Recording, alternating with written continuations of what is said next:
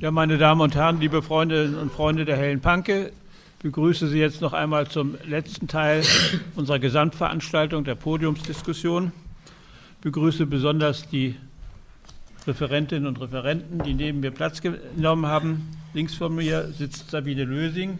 Sabine Lösing ist Mitglied des Europäischen Parlaments für die Fraktion Die Linke bzw. für die Fraktion GUE NGL, Gruppe der Linken rechts von mir, also Andreas Wissern hatten wir ja schon äh, hinlänglich und ausführlich und mit großer Begeisterung hören können. Rechts neben mir sitzt Dieter Dehm, Bundestagsabgeordneter aus Niedersachsen und europapolitischer Sprecher der Bundestagsfraktion. Und neben ihm sitzt Fabio Di Masi, der ist Mitarbeiter bei Sarah Wagenknecht im Deutschen Bundestag und äh, will wie auch andere fürs Europäische Parlament kandidieren. Wir haben uns verabredet, dass wir die Podiumsdiskussion wie folgt durchführen wollen. Wir beginnen mit Einzelstatements der Menschen auf dem Podium zu den verschiedenen Themen. Beginnen würde Sabine mit der Außen- und Verteidigungspolitik sowie der Problematik der Festung Europa. Dann käme Andreas Fisser nochmal zum Problem Entdemokratisierung und Desintegration der EU durch die neueren Vorschläge. Dann Fabio De Masi über Wirtschafts- und Finanzpolitik und schließlich Dieter Dehm über die Perspektive für die Wahlen zum Europäischen Parlament und ein Wahlprogramm, das man daraus machen müsste, aus dem, was wir inhaltlich hier erarbeiten. Und zwar soll das jeweils so ablaufen, dass etwa eine Viertelstunde von, den Referentinnen, von der Referentin und den Referenten geredet wird, dass dann aus dem Podium dazu Bemerkungen gemacht werden dann der jeweils oder die jeweils nächste drankommt und wir die Gesamtdiskussion dann im Plenum abschließend nach dem vierten Beitrag vom Podium machen. Ich denke, dass das so eine vernünftige Verfahrensweise ist und würde dann Sabine bitten zu beginnen. Gut, muss ich hier irgendwas machen an dem Mikro? Oder nee, ganz einfach reinreden.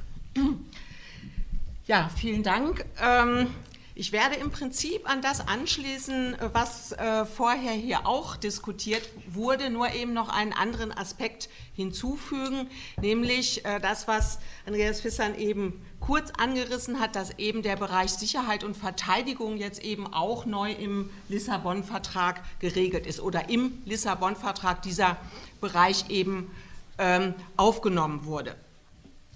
Da möchte ich zu Anfang eine These gleich hier einwerfen, äh, die ich dann später noch ein bisschen ausführen möchte.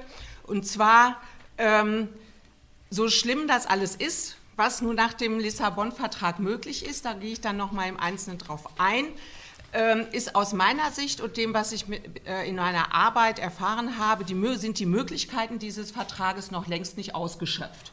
Also nicht, dass ich mich, dass ich falsch verstanden werde. Wir haben das eben auch schon mal äh, kurz äh, besprochen. Nicht, dass ich jetzt für eine Mehrausschöpfung plädiere, sondern um es mal so zusammenfassen, es kann noch viel schlimmer kommen. Ähm, diese Möglichkeiten nun auszuschöpfen, ähm, ist man im Augenblick auf verschiedenen Ebenen in der Diskussion.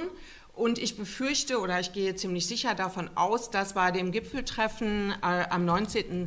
Ähm, Dezember genau es eben um die Umsetzung einer stärkeren Möglich äh, Ausschöpfung der Möglichkeiten äh, des Lissabon-Vertrages äh, gehen wird. Ähm, da hat ähm, Frau Ashton, also die EU-Außenministerin, sage ich jetzt mal so, auch schon einige Strategiepapiere sozusagen in die Diskussion ähm, geworfen, ähm, auf die ich äh, dann im Spät später auch noch eingehen möchte. Einige Punkte dieses Lissabon-Vertrages sind euch bestimmt vollkommen geläufig. Da wurde schon viel drüber, auch im letzten Europawahlkampf drüber diskutiert. Der eine Punkt ist der im Artikel 42 festgeschrie festgeschriebene Aufrüstungsverpflichtung. Also die Mitgliedstaaten verpflichten sich, ihre militärischen Kapazitäten schrittweise ähm, zu verbessern. Und diese Aufrüstungsverpflichtungen wirft, wird im Augenblick auch sehr stark diskutiert im, im, parlamentarischen Kontext und dann immer auch im Zusammenhang mit der Krise. Äh, es ist also so, dass die äh, ähm, Haushalte der Mitgliedstaaten durchaus angespannt sind und überall befürchtet wird, dass es nicht mehr möglich ist, äh, diese Aufrüstungsverpflichtung äh, wirklich umzusetzen. Also da werden dann teilweise Horrorszenarien entworfen, weil wir brauchen ja, wir wollen ja, wir müssen ja ähm, und äh, wir können aber nicht. Um dieses sozusagen äh, zu, zu überbrücken, ähm, sollen die Möglichkeiten dieses Anschubsfonds, der eben auch sich aus dem Lissabon-Vertrag ergibt, wesentlich stärker erweitert werden. Das heißt also ein Anschubsfonds aus dem Haushalt der Europäischen Union und es ist eigentlich festgelegt, dass es in dem, äh, äh dass der, aus dem Haushalt des, äh, der Europäischen Union keine Gelder, Gelder für militärische, mit militärischer Verwendung ähm, also nicht dort eingehen dürfen. Interessant ist eben auch noch, dass äh, dieser Anschubsfonds sich jeglicher parlamentarischer Kontrolle entzieht. Also wer nun was und wo bekommt, da haben wir als Mitglied des Parlaments überhaupt kein äh, Mitspracherecht, wenn wir überhaupt äh, davon erfahren. Also dieser Anschubsfonds ist in irgendeiner Weise auch ein direktes Sponsoring der nationalen Rüstungsindustrien. Äh, ein weiterer Mechanismus ähm, ist der äh, sogenannte Athena-Mechanismus. Das ist ein, wir sagen immer, ein Schattenhaushalt, der es erlaubt, quasi auch am Parlament vorbei ähm, Mittel, Mittel mit militärischer Verwendung freizugeben. Das sind Mittel, die direkt von den Mitgliedstaaten in diesen Mechanismus, also das heißt eben Mechanismus, man könnte das auch eine Budgetlinie nennen, in diesen Mechanismus einfließt. Und interessant ist, äh, ich finde, das muss man sich wirklich merken, dass es nicht nur darum geht, äh, nicht nur um Ausrüstung geht, sondern aus diesen Mechanismen, einmal dem Athena-Mechanismus und dem Anschubsfonds, sollen eben auch direkte Militärinterventionen äh, finanziert werden. Also noch einmal wichtig, diese, all diese Dinge gehen völlig an dem Parlament vorbei. Es gibt dort keinerlei äh, Mitspracherechte, weder über die Verwendung der Haushaltsmittel noch dann eben auch über irgendwelche militärischen Interventionen. Das heißt, ähm, das habe ich auch schon mal miterlebt. Wir werden dann einfach äh, vom, von der Ratspräsidentschaft informiert, wenn so etwas äh, beschlossen wurde. Ähm, wir haben ja vorher auch schon darüber gesprochen, Subsidiaritätsprinzip, nationale Kontrollmöglichkeiten. Ich finde, man muss auch äh, immer ein Augenmerk darauf halten, dass die nationalen Kontrollmöglichkeiten in den einzelnen Nationalstaaten weiter eingeschränkt werden sollen. Und das muss man auch in die Überlegung einbeziehen, finde ich. Und es, wenn ich richtig informiert ist, wird jetzt auch in den äh, Koalitionsverhandlungen darüber gesprochen, ob die nationalen, ähm, ähm, die, die nationalen Zustimmungspflichten eingeschränkt werden. Ein weiterer ähm, Bereich, der sich aus dem äh, Lissabon-Vertrag Artikel 46 ergibt, ist die sogenannte ständige strukturierte Zusammenarbeit. Ich finde, das ist auch ein Punkt, der für uns sehr, sehr wichtig ist, weil wir darauf achten müssen, dass uns da nicht bestimmte Entscheidungsmechanismen auch äh, verloren gehen, wenn wir da nicht äh, drüber nachdenken. Es geht eben darum, dass ähm, manches wir wirklich oder es versucht wird oder wir können es nicht mehr äh, werden den nationalen Zustimmungen einfach entzogen. Und wie, du sprachst ja eben auch davon, wie kompliziert die Regelungen sind. In vielen Bereichen sind sie noch wesentlich komplizierter. Und manches Mal gibt es auch äh, Regelungen, das finde ich auch wichtig in der Diskussion, die du eben auch, äh, eingebracht hast, Regelungen, die eigentlich nicht geregelt werden, sich aber durch Handlungsoptionen irgendwann mal so ergeben. Und daraus gibt es eine ganz besondere diktatorische äh, äh, diktatorisches Potenzial in all diesen Dingen. Ähm, die ständige strukturierte äh, Zusammenarbeit besagt, äh, dass bestimmte, äh, bestimmte Bereiche der Aufrüstung in die Mitgliedstaaten verlegt werden, dann auch finanziert werden, unterstützt werden und dann, das ist eines der Lieblingsworte der Europäischen Union in diesem Verteidigungsbereich, ähm, einem Pooling and Sharing zugeführt werden. Also das ist, das lieben die ganz besonders, so, genauso wie die zivil-militärische Zusammenarbeit oder Comprehensive Approach, also eine gemeinsame Anstrengung. Pooling und Sharing besagt, es wird alles in einen Topf geschmissen, das ist der Pool, und dann wird es geteilt. Das heißt, dass bestimmte militärische Kapazitäten in einem Mitgliedstaat ganz woanders zur Anwendung kommen, also zum Krieg kommen können. Und dass die anderen Mitgliedstaaten und auch die Parlamente in den Mitgliedstaaten davon überhaupt nichts mehr wissen. Wenn das dann noch im Rahmen von zivil-militärischer Zusammenarbeit geschieht, dann kriegen wir alle überhaupt nichts mehr mit. Im Bundestag habt ihr darüber diskutiert, ob zum Beispiel die Luftbetankung die Luftbetankung von Kriegsflugzeugen über Libyen zum Beispiel, ist das was Ziviles oder ist das was Militärisches? Braucht es den Parlamentsvorbehalt oder nicht? Soweit ich mich erinnere, äh, ist dann diskutiert worden, dass es den Parlamentsvorbehalt braucht. Was ist aber nur für die, was geht, was betrifft aber zum Beispiel nur die Bereitstellung einer Technologie? Oder die Finanzierung von Forschung in diesem Bereich. Also ich könnte jetzt noch sehr viel zu dem erzählen, aber an diesem Beispiel wird euch vielleicht klar, dass es überhaupt nicht mehr so einfach ist, die einzelnen Entscheidungsmechanismen überhaupt äh, zu verstehen und auch zu wissen, was sich wo, ähm, was sich wo abspielt. Diese ständige strukturierte Zusammenarbeit ist weckt sehr, sehr viele Begehrlichkeiten dann auch in Mitgliedstaaten in der Rüstungsindustrie dieser Mitgliedstaaten. Das heißt, sie bekommen ja da äh, dann finanzielle Möglichkeiten, Aufbaudinger der äh, Aufbaumittel für die Rüstungsindustrie. Gleichzeitig Mitspracherecht haben nur die Mitgliedstaaten, die auch bereit, sich bereit erklären, ähm, Interventionen durchzuführen, was dann auch wiederum ein Des, eine Desintegration letztendlich in der Europäischen Union ähm, zur Folge hat. Da finde ich auch ganz wichtig, darüber nachzudenken, dass wir nicht nur diese Auflösungstendenzen haben, wie hier eben gesprochen wurde, sondern wir haben parallel auch Festzurrungstendenzen in der Richtung mehr Machtverschiebung im Zentrum der Europäischen Union gegenüber Machtverlust an den Rändern, was wir in den ökonomischen Bereichen ja auch haben. Ganz besonders ähm, findet man sowas auch in den militärischen Bereichen. Ein weiterer Punkt, ähm, der sich auch sehr aus dem ergibt, was wir oder sehr daran anschließt, was wir eben besprochen haben, ist die Solidaritätsklausel im Vertrag von Lissabon, Artikel 222. Diese Solidaritätsklausel besagt, dass die Mitgliedstaaten ähm, sich verpflichten, anderen Mitgliedstaaten zu Hilfe zu kommen, wenn diese anderen denn Probleme haben.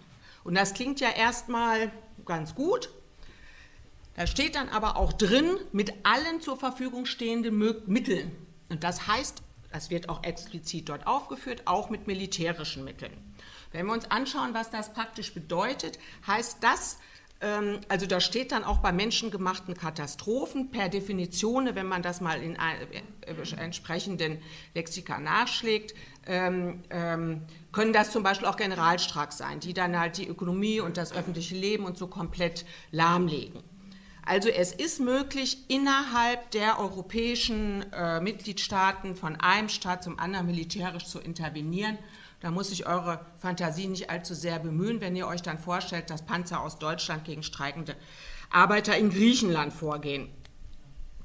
Stichwort autoritäre Entwicklung, also auch nochmal, um dahin zu kommen, das sind nicht nur autoritäre, sondern das, da haben wir, sind wir den Bereich zur Repression, hätten wir dann äh, überschritten. Das ist bislang noch nicht äh, zum äh, zum Einsatz gekommen.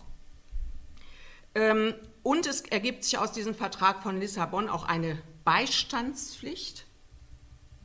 Das finde ich sehr wichtig. Das ist genau die gleiche Beistandspflicht wie in der NATO. Also wenn ein Mitgliedstaat der Europäischen Union militärisch angegriffen wird, dann muss ein anderer ihn zur, militärisch unterstützen.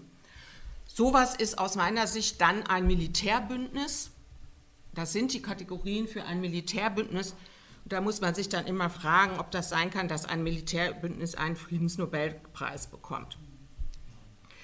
Weiter möglich nach dem äh, Vertrag von Lissabon Artikel 43 sind äh, die Kampfmaßnahmen, die so wie vieles in der Europäischen Union sehr schön umschrieben werden. Äh, das heißt hier dann gemeinsame Abrüstungsmaßnahmen, klingt ja erstmal auch ganz charmant.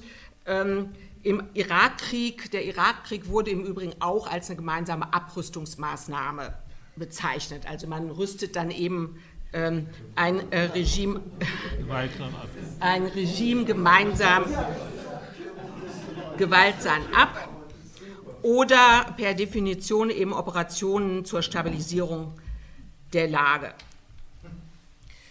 Ähm, die Frage, was steckt dahinter, dass die Europäische Union in, diesem, in dieser Weise sich ähm, als Militärunion profiliert, also einmal durch Verbesserung ihrer Kapazitäten und zum anderen eben auch äh, durch ähm, eine Ausweitung des, militärisch, des Gebietes, in denen äh, militärisch operiert werden sollen. Ich weiß jetzt nicht, wie weit ich jetzt in der Zeit bin.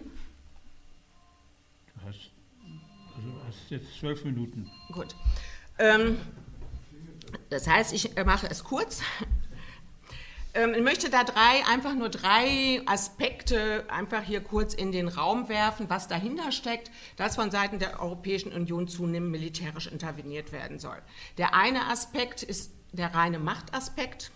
Wir haben eben im globalen Gefüge eine Verschiebung der Macht von den westlichen Ländern hin zu äh, äh, Ländern wie China, Indien und so weiter und so fort. Und das Gerangel um die ökonomische Macht wird teilweise dann militärisch kompensiert oder äh, äh, soll dann militärisch umgesetzt werden. Aber es geht teilweise, und das wurde bei den Diskussionen jetzt im Vorfeld dieses Gipfels auch ganz klar so gesagt, ähm, wir müssen unsere Interessen eben durch eine militärisch ernstzunehmende Drohgebärde eben auch umsetzen können. Die EU möchte sich wesentlich mehr als Ordnungsmacht profilieren in diesem Zusammenhang. Da gibt es auch wieder Verschiebungen. Die USA beziehen sich stärker äh, ähm, auf den asiatisch-pazifischen äh, Raum und der EU gehört dann eben eher der Raum um die EU, was sie immer noch als Nachbarschaft bezeichnet. Äh, Frau Ashton hat es dann auch in ihren Schriften so, äh, so, definiert. Dazu gehören aber auch die Nachbarn der Nachbarn, dazu gehört dann auch die Sahel und so weiter und so fort. Also das militärisch-operationelle äh, äh, Gebiet wird immer weiter ähm, ausgedehnt. Ein nächster Punkt, ganz gut, ist natürlich die Kontrolle um Roh, äh, die, der Zugang zu Rohstoffen. Und da wird die Konkurrenz äh, weltweit immer größer und da kämpft man dann eben auch militärisch um Rohstoffe. Und der nächste Punkt, und da komme ich dann auch gleich zu dem Bereich Frontex und äh, Abschottung, ist das, was ich so ein bisschen als Vorwärtsverteidigung bezeichne. Das heißt, dass Konflikte, die sich aus der ausbeuterischen neoliberalen Politik auf das weltweit, also gerade besonders auf die Länder des globalen Südens bezogen, ergeben, diese Konflikte sollen dann äh, militärisch, also nicht gelöst, sondern gedeckelt werden. Ähm, wir kennen alle die, die äh, Hungerrevolten und ähnliches. Es ist, es, ich denke, dass das aber noch wesentlich weiter greift und es ist auch ähm, gar nicht durch ein linkes Institut, sondern durch ein Mainstream-Institut, den Namen habe ich irgendwo stehen, finde ich jetzt nicht, ähm, nachgewiesen, ein US-amerikanisches Institut, das weltweit ähm, ähm, Armut die wesentliche Verursacher von Konflikten ist. Äh, nicht irgendwie ethnische Konflikte, was ja immer so beschrieben wird, und auch nicht unbedingt die kriegerischen Warlords und ähnliches, sondern Armut ist eine der wesentlichen Konfliktursachen. Und Armut in den Ländern des globalen Südens ist ja, wie wir wissen, ist ja nicht diskutieren müssen, zum großen Teil äh, von den Ländern der Europäischen Union oder vom kapitalistischen Westen äh, hervorgerufen. Das finden wir dann auch ähm, bei der Pirateriebekämpfung und das finden wir dann eben auch bei dem Bereich, den wir immer sagen, äh, Kampf gegen die Armen anstatt Kampf gegen Armut. Und da möchte ich zum Schluss ein Zitat ähm, vorlesen, was denke ich den Bereich Frontex und ähnliches dann am besten beleuchtet. Das ist ein Zitat, was ich gefunden habe in ähm, einem in einem EU-eigenen Institut, einem Think Tank. Und da heißt es, Abschottungseinsätze, Schutz der Armen dieser Welt vor den Spannungen und Proble äh, Schutz der Reichen dieser Welt vor den Spannungen und Problemen der Armen. Da der Anteil der armen, frustrierten Weltbevölkerung weiterhin sehr hoch sein wird, werden sich die Spannungen zwischen dieser Welt und der Welt der Reichen weiter verschärfen, mit entsprechenden Konsequenzen.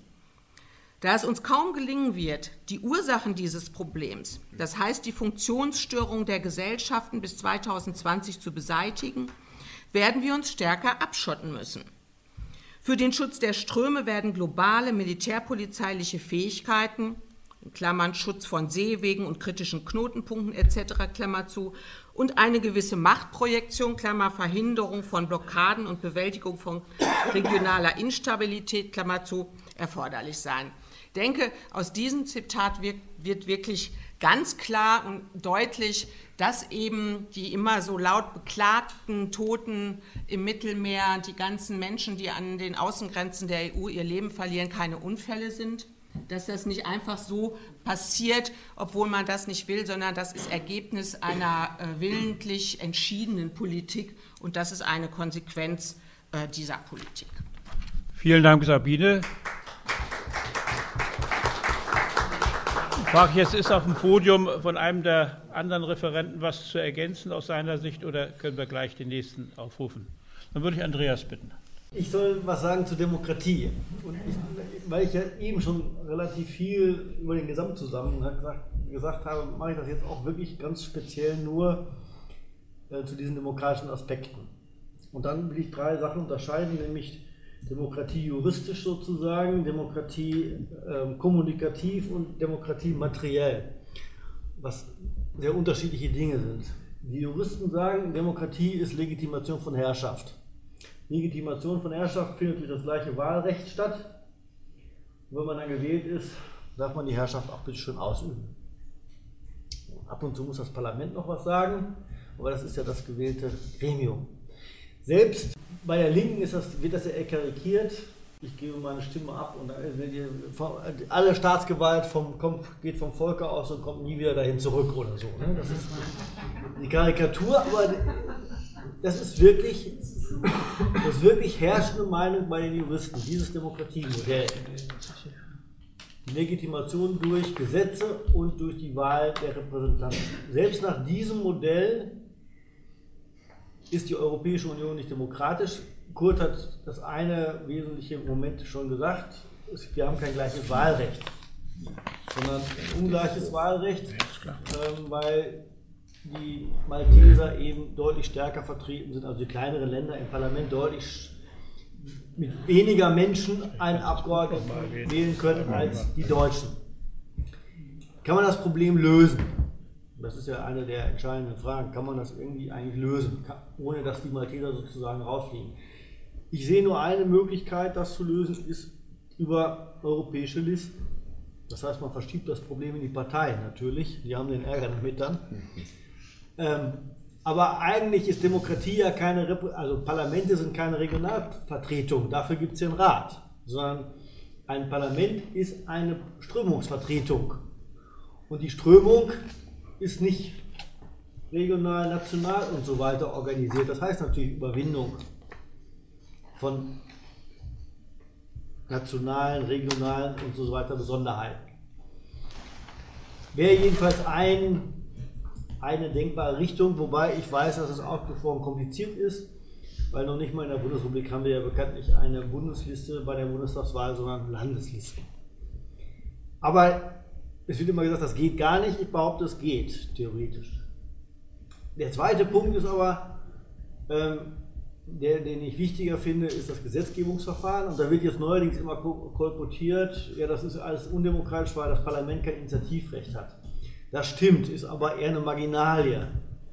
Die habe ich irgendwann mal aufgeschrieben, versteht aber jeder, deshalb wird die dann überall verbreitet. Es ist eher eine Marginalie. Entscheidend ist, dass sozusagen der Strang der ähm, personellen Legitimation, also der Wahl derjenigen, die Herrschaft ausüben, sehr weit weggerückt wird, weil die Kommission nicht vom Parlament gewählt wird, sondern von den, vom, von den Regierungen, also vom Europäischen Rat. Die schlagen das vor, die, die Kommission kann dann zustimmen, aber sie kann nicht einen anderen Vorschlag machen, sondern kann entweder nur zustimmen oder ablehnen. Das Parlament kann nur zustimmen oder ablehnen. Das heißt, da findet eine Verdünnung statt, die nicht mehr, wo man sagen, auch nach sozusagen der herrschenden juristischen Meinung sagen muss, das kann nicht funktionieren, das reicht nicht. Was, ich, was nicht ein Problem ist, was ähm, Andreas Wehr heute gesagt hat, dass im, im, im Rat sozusagen das ungleich verteilt ist, weil das ist im Bundesrat eben auch so. Und das ist, da ist eben der Regionalproport zu oder die, die Regionalvertretung zu verwirklichen. Das ist sozusagen der Ausgleich Regionalvertretung in der einen Kammer, gleiche Vertretung in der anderen Kammer. So wäre jedenfalls ein demokratisches Modell denkbar. Juristische, hierarchische Demokratie nenne ich das immer. Zweiter Punkt, kommunikative Demokratie. Demokratie findet nicht nur im Parlament statt, das wissen wir selbstverständlich, sondern findet auf der Straße statt, in den Zeitungen, in den Medien, in der öffentlichen Diskussion. Diese öffentliche Diskussion ist in Europa unterentwickelt. Sie hat sich etwas verbessert mit, dem, mit, dem, mit der Europäischen Verfassung, also seit 2004, aber im Grunde ist sie unterentwickelt.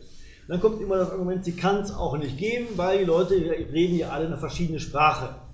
Das ist aber Unsinn, weil der Großteil der, der Diskussion ja nicht live stattfindet zwischen verschiedenen Leuten, sondern medial vermittelt. Und natürlich kann man medial vermittelt eine europäische Meinungsbildung initiieren. Also eine nationale Meinungsbildung wird produziert durch Fernsehanstalten, Rundfunkanstalten, große Zeitungen. Die werden die Fernsehanstalten sind in Deutschland staatlich organisiert worden nach dem Zweiten Weltkrieg. Erstes deutsches Fernsehen und zweites deutsches Fernsehen. Sowas könnte man europäisch locker machen. Arte ist ein Anfang. Aber man muss es natürlich wollen und das ist, ich behaupte mal, da fehlt was. Der zweite Punkt bei der öffentlichen Kommunikation ist die strukturelle, das strukturelle Ungleichgewicht. Und da spielt dann die Sprache eine Rolle. Die Elite kann kommunizieren, weil die Elite sozusagen englisch ausgebildet ist, während die unteren eher Schwierigkeiten haben, sage ich mal, vorsichtig. Wenn man mit Gewerkschaften redet, sagen die immer noch, ja, wir würden ja gerne auch mehr europäisch, aber wir verstehen uns ja nicht. Und dann wird es teuer und dann kommt das zweite Problem, wenn man Dolmetscher holt, wird es teuer, äh, also bleibt man auf nationalen Kämpfen. Eben hat irgendeiner gesagt, ja, Kämpfe finden immer national statt. Warum eigentlich? Das ist doch, ist doch völliger Unsinn. Der Kampf gegen die Wolkestein-Richtlinie hat international europäisch stattgefunden. Es geht. Es geht, ist bloß ungleich schwerer in einer großen Organisation mit, ungleichen, mit, mit verschiedenen Sprachen. Die, Europä die, die Union ist ja sogar so weit, dass sie das zum Teil ausgleicht. Zum Beispiel Wied finanziert sich hauptsächlich um aus europäischen Mitteln, wenn ich das richtig sehe. Nicht, dass mir einer jetzt hier an die Kehle springt, aber die machen viele Anträge zu aus europäischen Projekten und kriegen ihr Geld. Da wird ein Aus, findet ein Ausgleich statt für das viele Geld, was die Industrie hat, um ihre Lobbyarbeit zu betreiben, aber natürlich überhaupt nicht ausreichend. Also im Grunde, wenn man die Europäische Union demokratisch gestalten will, muss man einen Strukturausgleich für die Kommunikation der Zivilgesellschaft, nenne ich das jetzt mal, wo ich den Begriff nicht mag, organisieren. Das war ähm, kommunikative Demokratie, drittes materielle Demokratie, da habe ich eigentlich eben genug zu gesagt und das werden die anderen beiden Kollegen jetzt auch noch sagen. Materielle Demokratie heißt natürlich, dass ich mindestens über verschiedene gesellschaftliche Entwicklungswege entscheiden kann. Wenn ich sowieso festgelegt bin, kann ich kann ich den, das, den Begriff Demokratie entscheiden. Ich muss mich entscheiden können, ob ich Planwirtschaft will oder nicht. Ich will jetzt noch keine, aber ich muss mich da entscheiden können. Das kann ich nach dieser Verfassung nicht. Und es kann auch noch sein, dass sich eine Generation einer Verfassung gibt und sagt, wir wollen jetzt nur eine offene Marktwirtschaft. Aber schon die nächste Generation, und das kann man natürlich fragen, wann ist denn die nächste Generation, muss doch wieder mit darüber abstimmen können, ob sie offene Marktwirtschaft will oder nicht. Ein Argument, das gar nicht besonders revolutionär ist, ist von Hannah Arendt. Wenn ich das richtig sehe. Da habe ich es jedenfalls gelesen.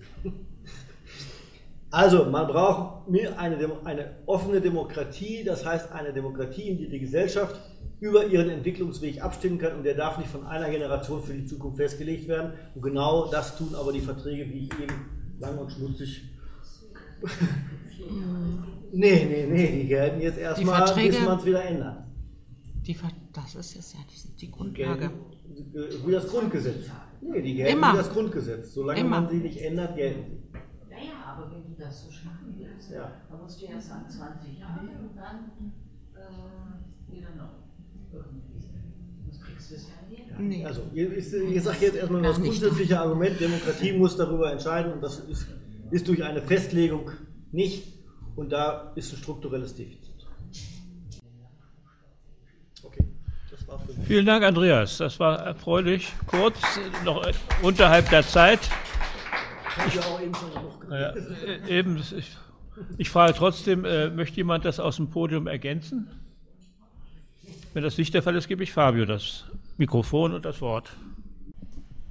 Ich werde sicher einiges auch ergänzen, ob gewollt oder ungewollt. Ihr müsst mir erstmal nachsehen, meine Stimme ist ein bisschen angeschlagen und ich habe heute schon vier Stunden äh, in einem stickigen Hörsaal sprechen müssen. Ähm, tut mir leid, aber äh, für Singen ist ja Dieter zuständig und bei mir ist nur das Sprechen, von daher ist das, glaube ich, nicht so schlimm. Ähm, und weil ich mich jetzt so nett entschuldigt habe, will ich mich auch gleich beschweren, ähm, weil diese Veranstaltung ist ja überschrieben mit für eine internationalistische und solidarische Europäische Union und will mich darüber beschweren, dass ihr diese Veranstaltung exakt auf den Länderspieltermin Deutschland, Italien das gelegt habt. Hohen Sinne äh, proletenfeindlich. Und kulturfeindlich. Kulturfeindlich und fast so schlimm wie die Regulierung der Pizza Napolitana auf genau. europäischer Ebene. Aber äh, Spaß beiseite. Ähm, ich wurde gebeten, was zu der ganzen wirtschafts- und finanzpolitischen Architektur der Europäischen Union zu sagen. Und ich will aber ein bisschen grundsätzlicher anfangen, bevor ich euch mit technischen Details nerve und vielleicht an der einen oder anderen Stelle auch ähm, Andreas widersprechen. Also ich glaube, so der Gedanke, mit dem ich in meiner Generation aufgewachsen bin über Europa, war, dass die Europäische Union quasi ein Projekt ist, um die auf die Herausforderungen der Globalisierung zu reagieren, um Frieden zu stiften und ein Stück weit auch um Deutschland einzuhegen nach dem Zweiten Weltkrieg. Ähm, ich glaube, unabhängig davon, ob das die Europäische Union jemals war, und ich bezweifle das, äh, auch wenn es sicherlich ein Projekt zur Einbindung Deutschlands war, haben sich die Bedingungen, glaube ich, grundsätzlich verändert.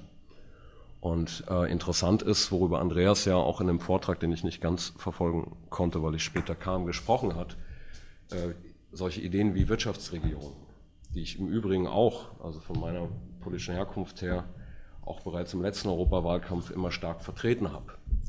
Vertreten habe eine engere wirtschaftspolitische Koordination und mich sehr lange auch mit den Ursachen äh, der Eurokrise befasst habe da ist es interessant, äh, wie sich der Zungenschlag der Bundesregierung verändert hat. Das heißt, bis zur Krise hat eigentlich die Bundesregierung immer eine engere wirtschaftspolitische Koordination, auch den Begriff der Gouvernance Ökonomik abgelehnt.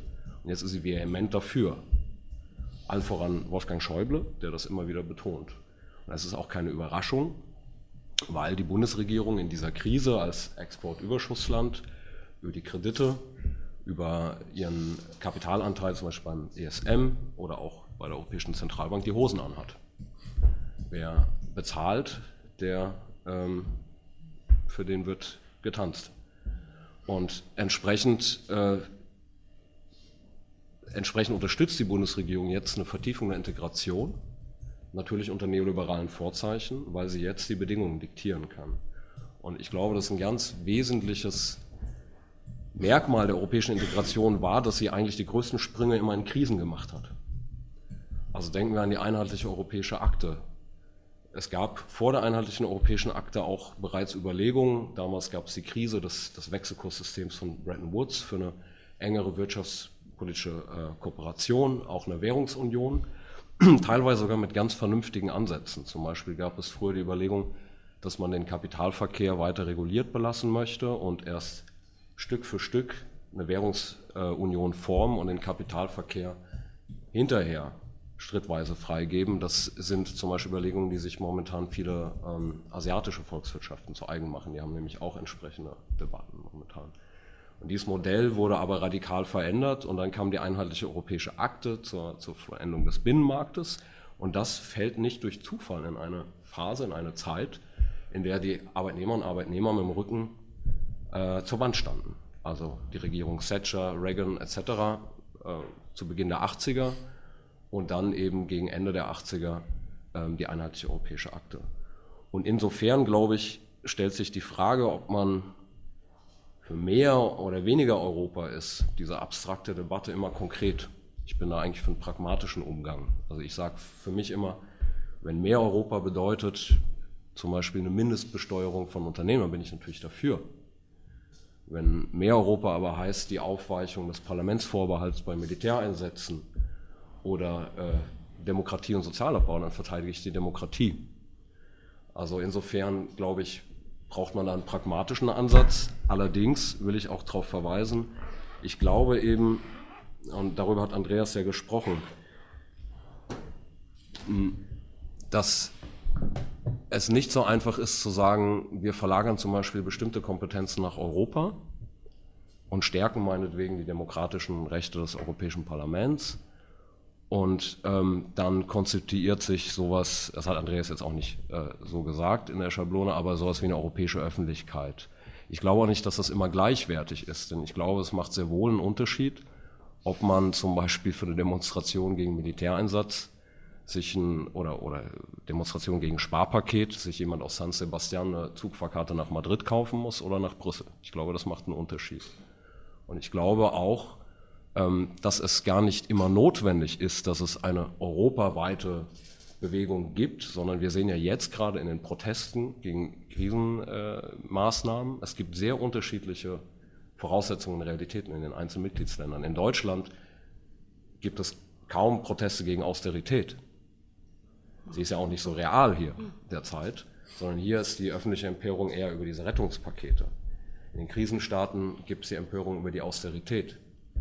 Ähm, aber ist es denn schlimm, wenn die Griechen in Griechenland demonstrieren, aber sich dann auch beziehen auf die Proteste in anderen Ländern oder die Madrilenen rufen bei, bei ihrer Demonstration, pst, sonst weckt ihr die Deutschen auf? Ich, auch, auch das ist eine Form von Internationalismus, und bei der Bolkestein-Richtlinie war ja der Zusammenhang erstens, und das finde ich sehr relevant, dass die Gewerkschaften das unterstützt haben, diese Proteste. Also ich glaube auch immer, dass Proteste nur funktionieren, wenn Kernbereiche der Arbeitnehmerschaft mit involviert sind, sonst sind das Proteste der Mittelklasse oder von Studenten, äh, ohne das kleinreden zu wollen. Also ich finde toll, was Blockupy und andere machen, aber es kommt nie über ein bestimmtes Level hinaus. Und ich glaube auch nicht, dass das immer eben wenn wir unterschiedliche Realitäten in den Mitgliedstaaten haben, dass das auch immer erforderlich ist. Eine andere Frage mit der europäischen Öffentlichkeit, ich will mal jetzt einfach so provokant fragen, warum denken wir das nicht auch mal anders herum?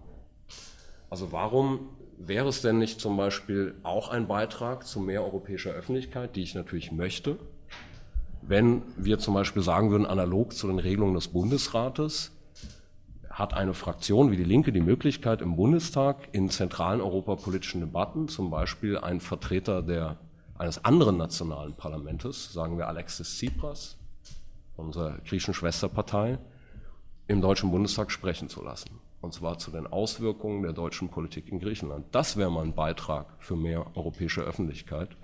Also insofern glaube ich, ähm, die Wahrheit ist immer konkret und ich denke, dass es nicht so einfach ist, und diese Vorstellung gibt es auch in der Linken, die Vorstellung, man könnte ähnlich wie den USA so eine Art Bundesstaat schaffen, der dann, äh, also auch der, der, amerikanische Bundesstaat, da gab es einen, einen, Bürgerkrieg, es gab, äh, gab eine sehr lange historische Entwicklung und ich glaube eben, dass es ein Unterschied ist, wenn man in einem Staatenbündnis lebt. Aber das so als allgemeine Bemerkung. Es gibt auch in der Linken die Vorstellung, aber ist es nicht notwendig, immer mehr auf europäischer Ebene zu regeln, weil wir sagen, mit der Globalisierung konfrontiert sind? Ähm, ja und nein. Es gibt bestimmte Bereiche, da würde ich das ganz klar unterschreiben. Also im Bereich der Finanzmarktregulierung brauchen wir mehr europäische Regelung. Aber genauso wie wir zum Beispiel auch als Bundestagsfraktion die Linke sagen, wir wollen zum Beispiel eine Bundesfinanzpolizei, aber wir wollen eine kommunale Energieversorgung gibt es Bereiche, darüber wurde ja auch gesprochen, Subsidiarität, in denen das nicht sinnvoll ist. Und zweitens glaube ich, ähm, und da wäre dann auch meine Anmerkung zu den Fragen der Transferunion. Ähm, auch da, es gibt zum Beispiel die Vorstellung unter linken Ökonomen im Rahmen des Euromemos, die ich auch, mit denen ich eng zusammenarbeite. Ich unterrichte selber hier an der Hochschule für Wirtschaft und Recht, wo einige Ökonomen in diesem Spektrum engagiert sind Da gibt es zum Beispiel die Vorstellung, man solle analog zu dem Bundeshaushalt der, der USA ähm, so eine Art EU-Budget schaffen in Höhe von 10% des BIP. In den USA sind es, glaube ich, 13%. Ich halte das für keine realistische Perspektive, ganz ehrlich. Weil das wäre ungefähr, in Deutschland entspräche das fast, nicht ganz, im kompletten zusätzlichen Bundeshaushalt. Und das muss natürlich finanziert werden und das würde natürlich zumindest unter den momentanen Bedingungen nicht ausschließlich über äh, Vermögende finanziert werden.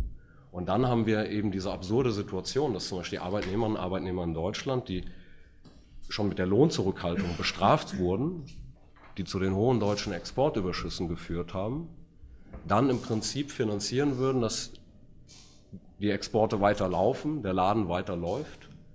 Und meines Erachtens wäre das sogar ein Schritt, also ich würde mich nicht mit dieser Forderung in den Wahlkampf begeben wollen, weil ich glaube, dass das im Gegenteil sogar sehr starke nationale Ressentiments hervorrufen würde. Und die Überlegung einer koordinierten Wirtschaftspolitik ist ja gerade, dass ich Transfers in dieser Höhe nicht brauche, weil ich eine koordinierte Lohnpolitik habe. Das heißt nicht, das will ich auch nochmal klar sagen, dass wir nicht Strukturfonds brauchen, dass wir nicht Investitionshilfen brauchen. Das würde ich auch immer so vertreten, weil selbst wenn beispielsweise in Deutschland die Löhne jetzt steigen würden, hat Griechenland faktisch keine Industrie mehr. Das heißt, die haben auch nichts, was sie momentan exportieren könnten und so eine Industrie entsteht nicht einfach auf dem Papier, sondern die chemische Industrie in Deutschland wurde über Jahrzehnte aufgebaut, da gibt es technologische Wettbewerbsvorteile und die, die, die sind nicht einfach da, nur wenn man die Lohnpolitik korrigiert. Auch das ist, glaube ich, ein wichtiger Aspekt. Ich halte auch nichts von der These, dass der Nationalstaat völlig machtlos geworden ist, weil ich glaube, im Gegenteil, was wir erleben in Europa, ist eine sehr ungleich verteilte Souveränität. Also ein Nationalstaat wie Deutschland hat sogar an Souveränität gewonnen, real in Europa, während vielleicht äh, Griechenland natürlich seine Souveränität eingebüßt hat. Und genauso ist das mit der Globalisierung. Auch die Globalisierung der Finanzmärkte. Die Finanzmärkte sind hoch konzentriert und es gibt Staaten, äh, also Großbritannien hat die City of London, wir haben in, in, in New York ein starkes finanzielles Zentrum, wir haben Frankfurt.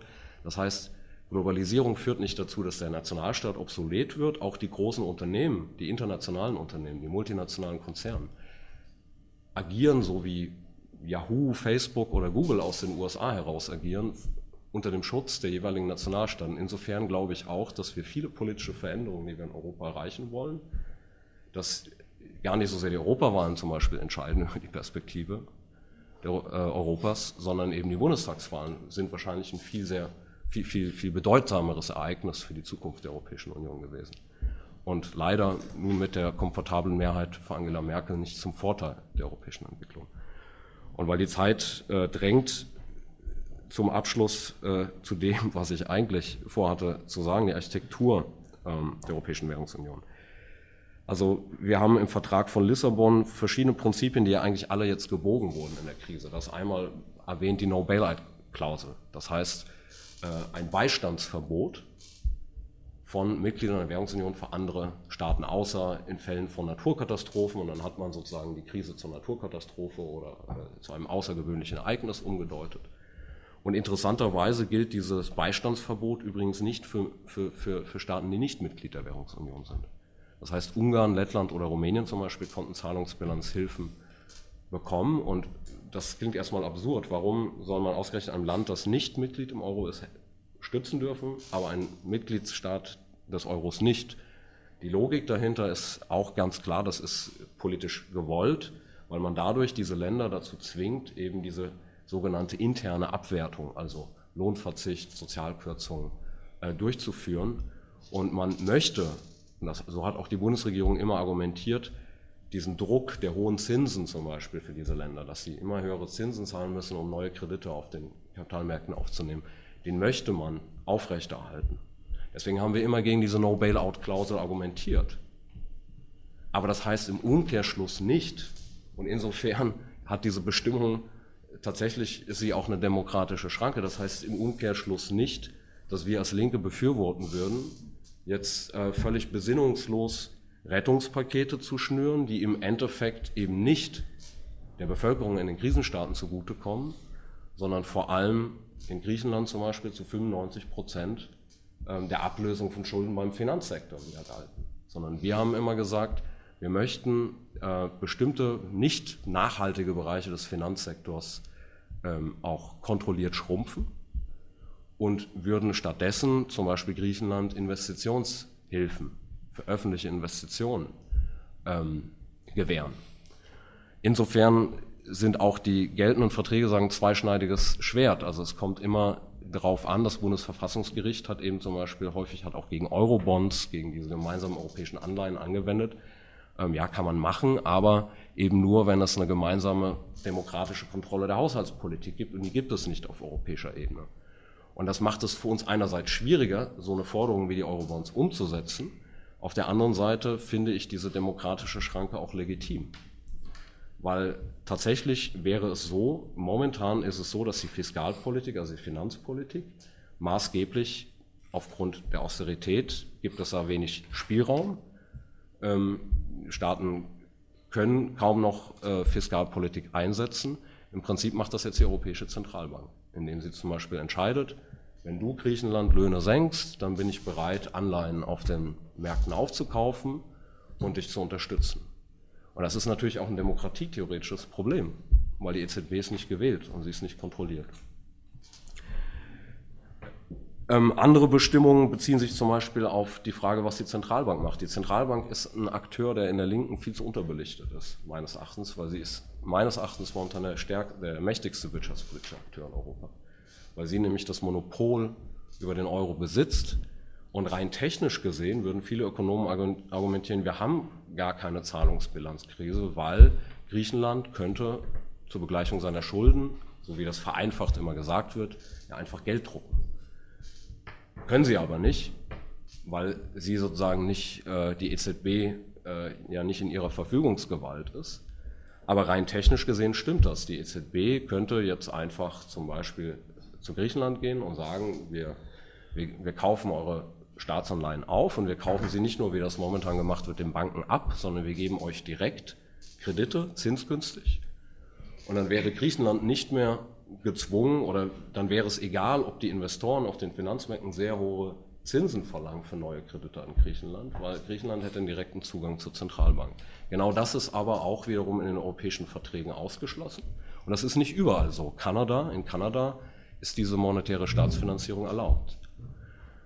In den europäischen Verträgen ist ausdrücklich geregelt, dass nur Banken Zugang zur EZB haben.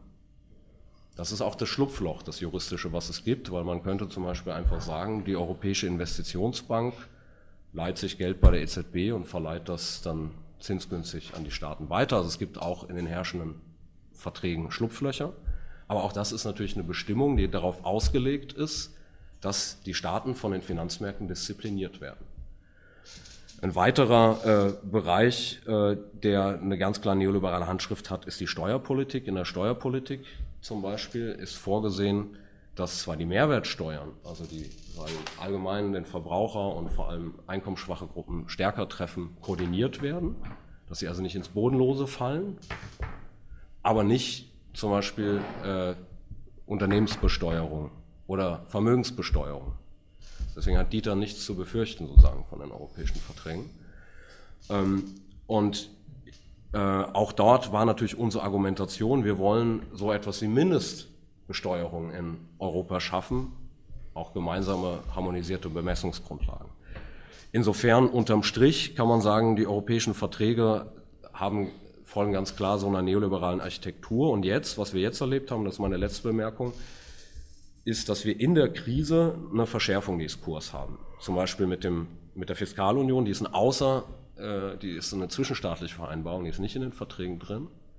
Und dort ist jetzt zum Beispiel das erste Mal vorgesehen, dass, dass automatische Strafen zum Beispiel greifen. Und zwar äh, nicht nur, wenn man diese berühmten Maastricht-Kriterien verletzt, sondern äh, zum Beispiel es reicht, einen Schuldenstand über 60 Prozent des BIP zu haben. Und selbst wenn die Neuverschuldung unter den drei Prozent ist, greifen Strafen. Und das ist natürlich ein bisschen paradox, weil ein Land, was bereits in Zahlungsschwierigkeiten ist, muss dann quasi nochmal zahlen.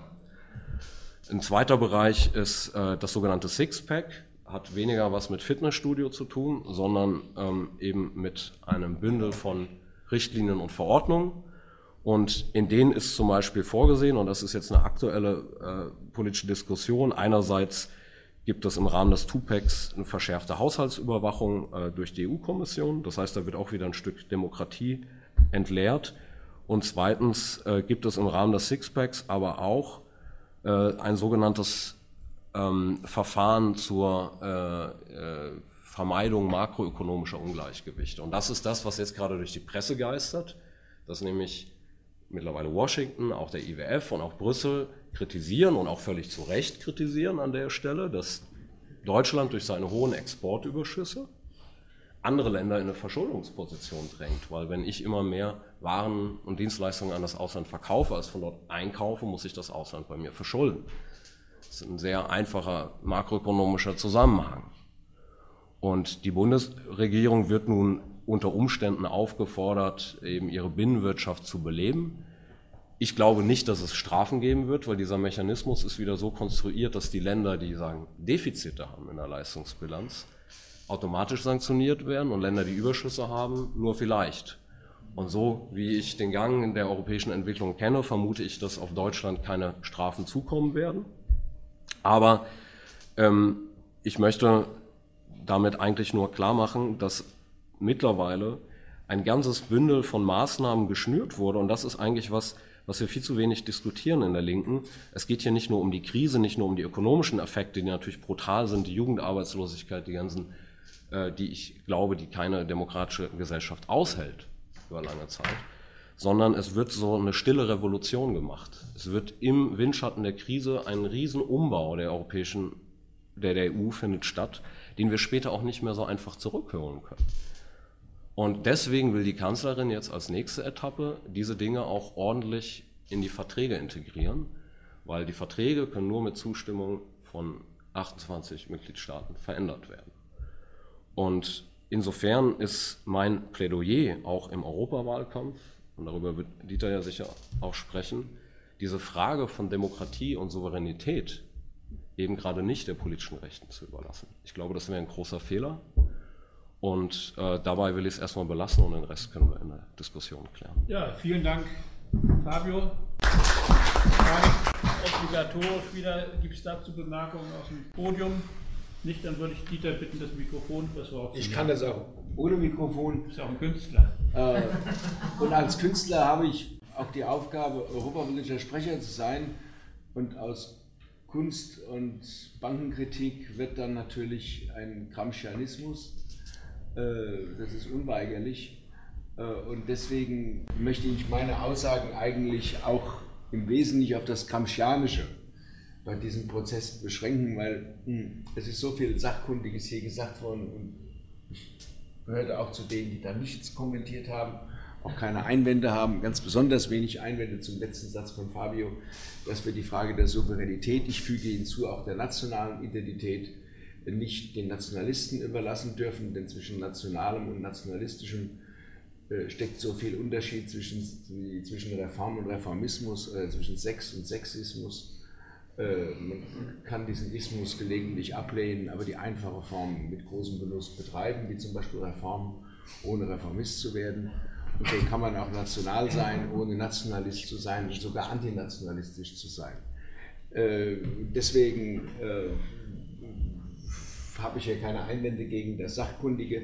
Ich will nur sagen, dass zu dem ganzen Thema, hm, was wir hier verhandeln, immer auch gehört, dass sich die äh, Akteure in einen Sprachduktus einhüllen, der möglichst wenig Mitwirkung und möglichst wenig Appetit auf Einmischung in die eigenen Angelegenheiten erzeugt. Das heißt, die äh, EU-Eliten haben sich mit, mit Abkürzungen und einem EU-bürokratischen Fachchinesisch eingekesselt, was immer mehr Menschen ausgrenzt aus dem allgemeinen Verstehen.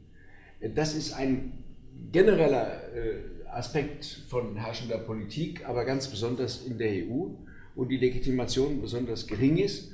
Und die Linke antwortet gelegentlich ungeschickterweise darauf, indem sie eigene Fachzirkel mit eigener äh, Sprachabschottung äh, vornimmt. Und dann haben wir einen kleinen äh, äh Sprachzettel, der keine Medien hat und einen großen äh, Zettel, der zumindest größeren Zettel, der zwar äh, bei Volksabstimmungen meistens die Verfassungen um die Ohren gehauen bekommt, die er dem geneigten Publikum vorsetzt oder die Papiere in Akzeptanzgrößen von unter 30 Prozent jagt, aber immerhin Spiegel und Bild und andere hat, die das eben durchbauen.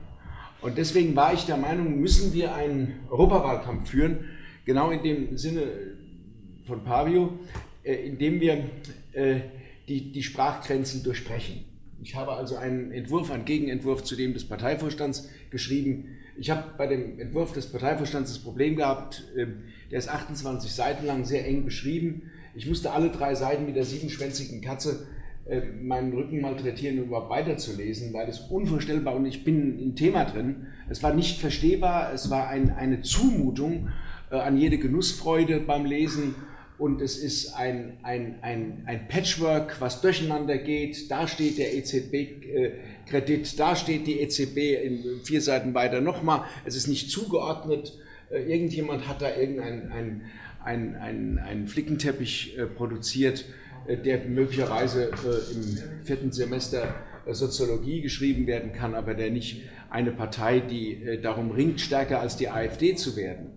Und das ist nicht gesagt. Also wenn wir so weitermachen und wenn wir den Bundestagswahlkampf als Vorbild nehmen, wo wir ja nur durch die Grünen und die SPD äh, an das Ergebnis von 2005 anschließen konnten, dann werden wir wieder, äh, ähm, wenn wir schwächer als die AfD werden bei der Bundestagswahl. Also wenn wir uns nicht am Riemen reißen und was Neues versuchen und auch mal den Sprachzettel durchbrechen, dann wird das so sein. Also ich ähm, habe jedenfalls dann einen Gegenentwurf geschrieben, der hat, den will ich euch kurz erläutern, um auch das kulturelle Rangehen äh, zu zeigen, was mir in dem Fall fast noch wichtiger ist, als ob im Kleingedruckten noch einmal mehr die Ablehnung der Militäreinsätze im Ausland stehen oder einmal weniger.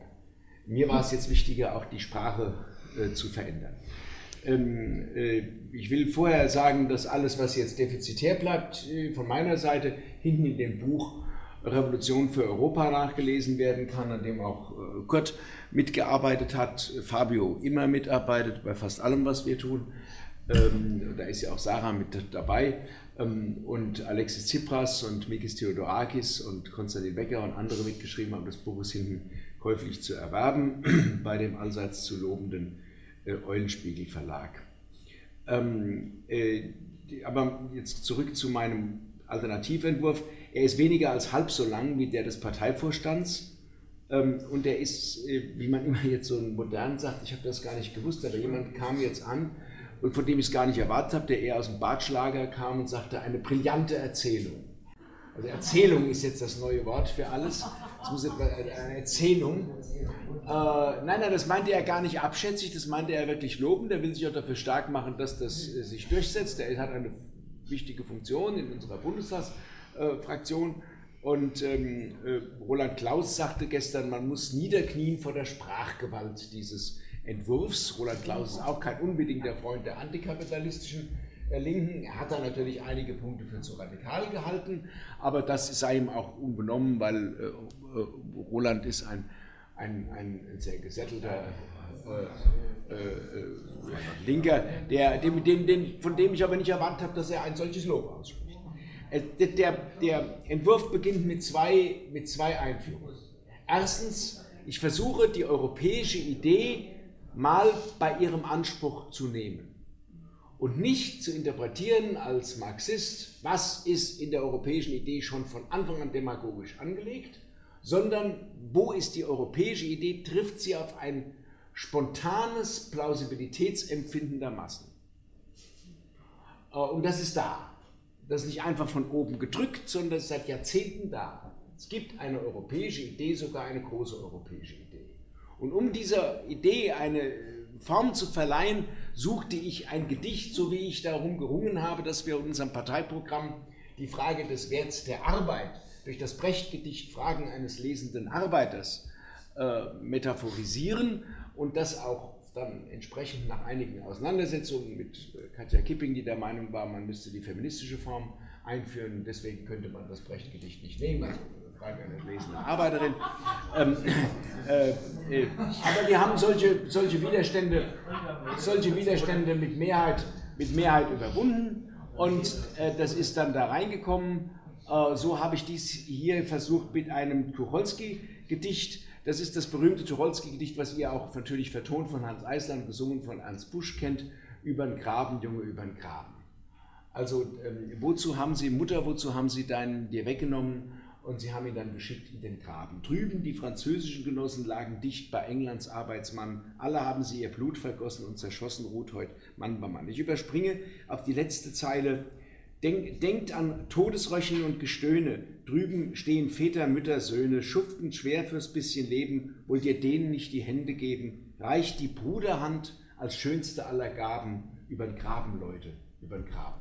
Und das ist die Idee Europas gewesen. Nach dem Weltkrieg, nach dem Krieg zwischen dem permanenten Kriegen zwischen Frankreich und Deutschland über den Graben, den drüben stehen die französischen Genossen, die Hände zu reichen. Eine proletarische Solidarität, eine, eine, ein Zusammenwachsen von unten. Und das ist der ein, die eine Einführung, sodass ich immer in dem Entwurf wieder auf den Satz komme, wo ist über den Graben Hände geben und wo sind neue Gräben gerissen worden in Europa. Äh, immer wieder durchgehend kommt das über den Graben und immer wieder kommt Hände reichen. Und das zweite, die zweite Einführung ist die von äh, Andreas Voskuhle, dem Prä Präsident des Bundesverfassungsgerichts, der, von, der warnte vor zwei Jahren in einem, ich glaube, süddeutschen, äh, süddeutschen Zeitungsartikel vor dem e-, Europa der Eliten. Und dann habe ich immer die EU-Eliten genommen als den Begriff, als das Synonym, äh, mit dem hier, das geht dann auch durch das ganze, den ganzen Entwurf durch. Und am besten ist, wenn man das kurz liest, vorliest, es ist ja noch nicht so bekannt, der Parteiverstand hat erst seit glaube ich, vorgestern vorliegen. Und so elitär schreiben diese Sprach Sprechblasen-Facharbeiter auch unverständlich in Fachchinesisch Abkürzungen in einem Vertragsdeutsch, das selbst europapolitisch Gebildete kaum mehr verstehen können. Sie sind am liebsten unter sich. Die Linke will europäische Integration, ein Europa, das die Hände reicht über den Graben, auch über Sprachgrenzen. Das fängt mit einer verständlichen Sprache an die sich unterscheidet von den elitären Fachformulierungen des EU-Bürokratismus. Deswegen wird in unserem Programm für die Wahlen zum Europäischen Parlament so verständlich wie möglich formuliert, was Politikerinnen und Politikern auch der Linken nicht immer leicht fällt. So steht das hier auch. Äh, und an das Ende des Programms haben wir eine Art Wörterbuch gesetzt, das helfen soll, die innerliche Bedeutung mancher Fachbegriffe, aber auch EU-Sprechblasen besser zu verstehen. Solche Fremdworte und Abkürzungen sind in diesem Text mit Sternchen versehen und werden am Ende erklärt. Äh, wir wollen mehr Lust machen auf ein soziales und solidarisches Europa, auf Einmischung in die eigenen Angelegenheiten und auf eine populäre Sprache für eine Politik, deren Folgen wir nicht nur bezahlen müssen, sondern die wir vor allen Dingen radikal mitbestimmen wollen.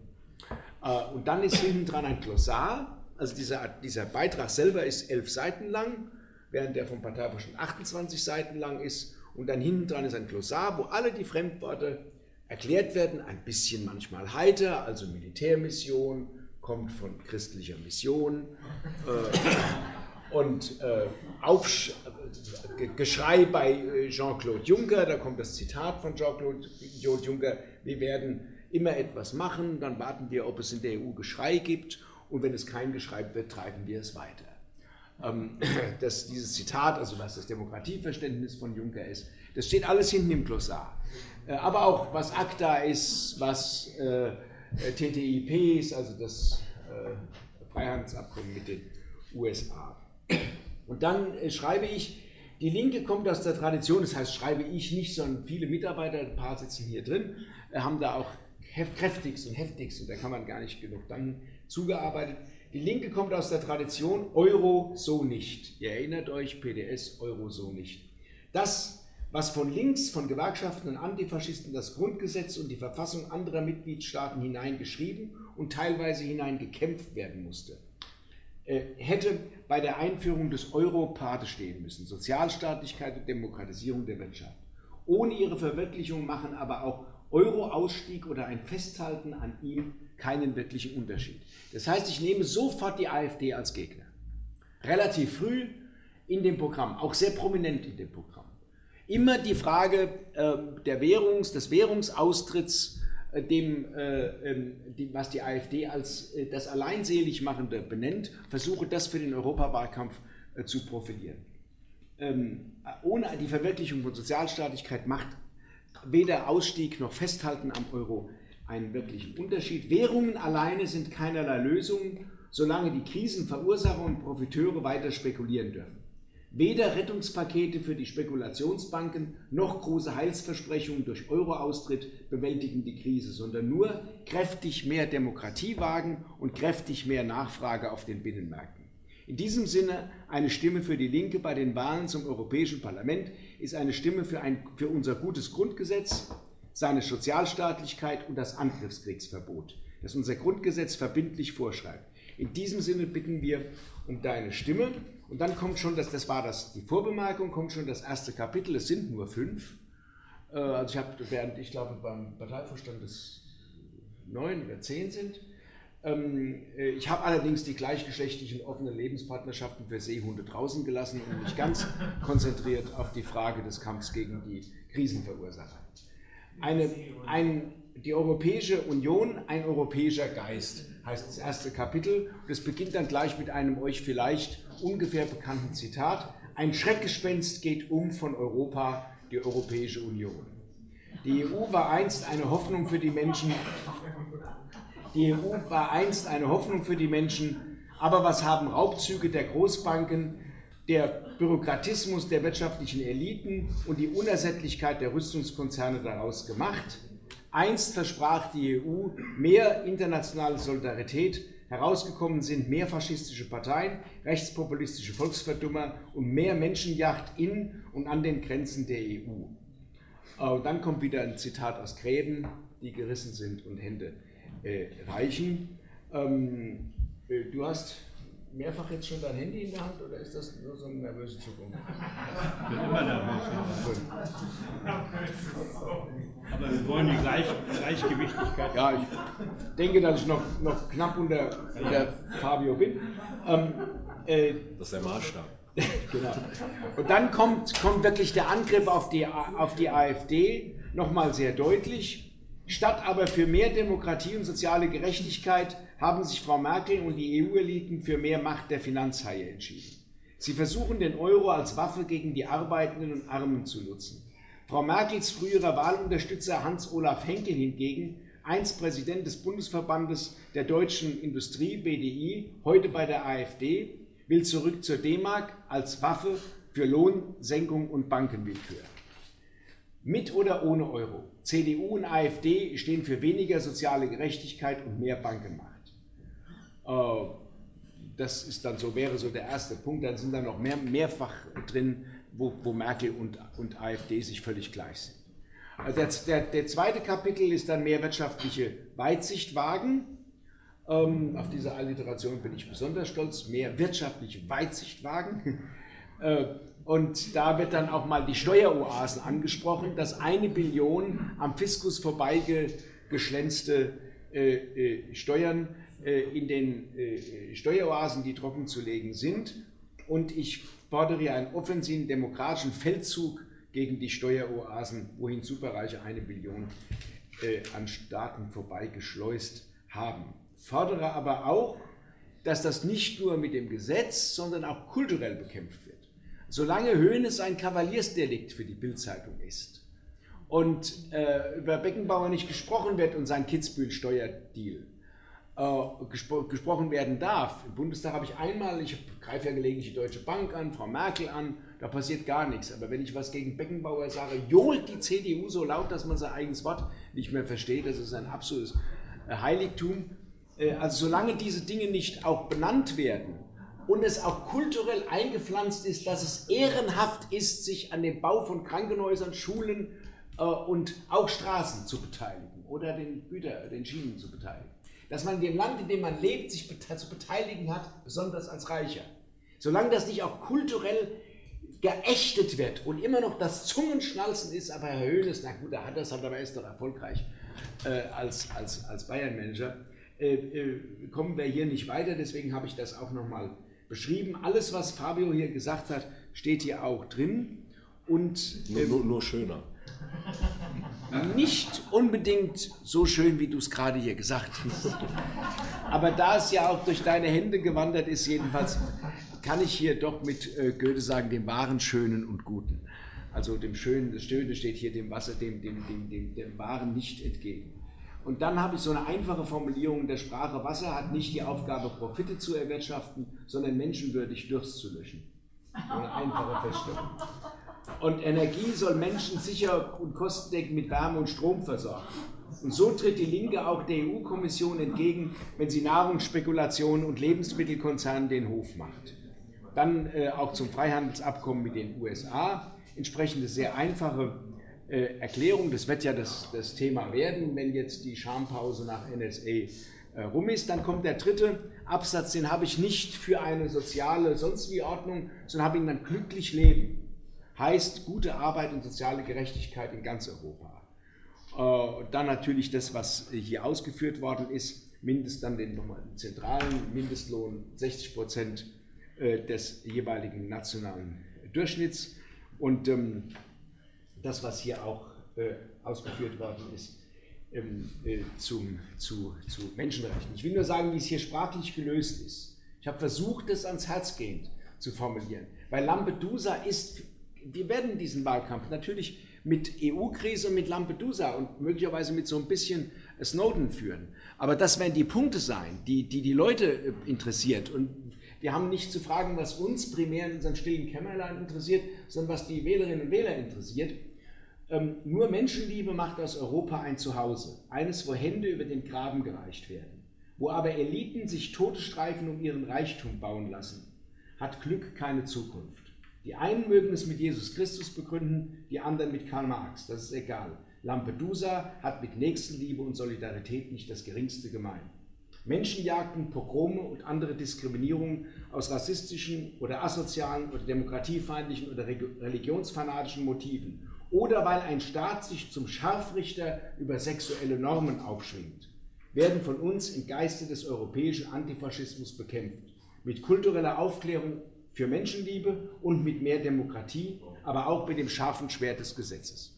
Also das ist vielleicht eine, zu zeigen, wie ich die andere Sprache versuche. Punkt 4 ist dann, Frieden war die Idee Europas und muss sie wieder werden. Das beginnt damit, als am 8. Mai 1945 der mörderische Weltkrieg zu Ende war, schworen sich die Völker Freundschaft. Nicht nur denen dort, wo faschistische Armeen und Milizen standen, Deutschland, Frankreich, Italien, Spanien, die Sowjetunion, Jugoslawien und so weiter, sondern auch den afrikanischen und arabischen Staaten, in denen die koloniale Mörderei getragen worden war.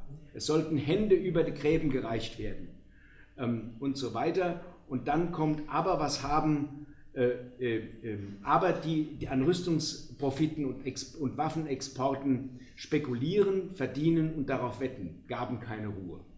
Bis es wieder zu Kriegen kam und zu Bombardieren gab. Militäreinsätze aber helfen nur dem Frieden der Rüstungsaktionäre und den Menschenrechten der Räuber, die auf das Öl und andere Bodenschätze anderer Völker spekulieren. Äh, das ist dann der, der vorletzte Kapitel und dann Umwelt.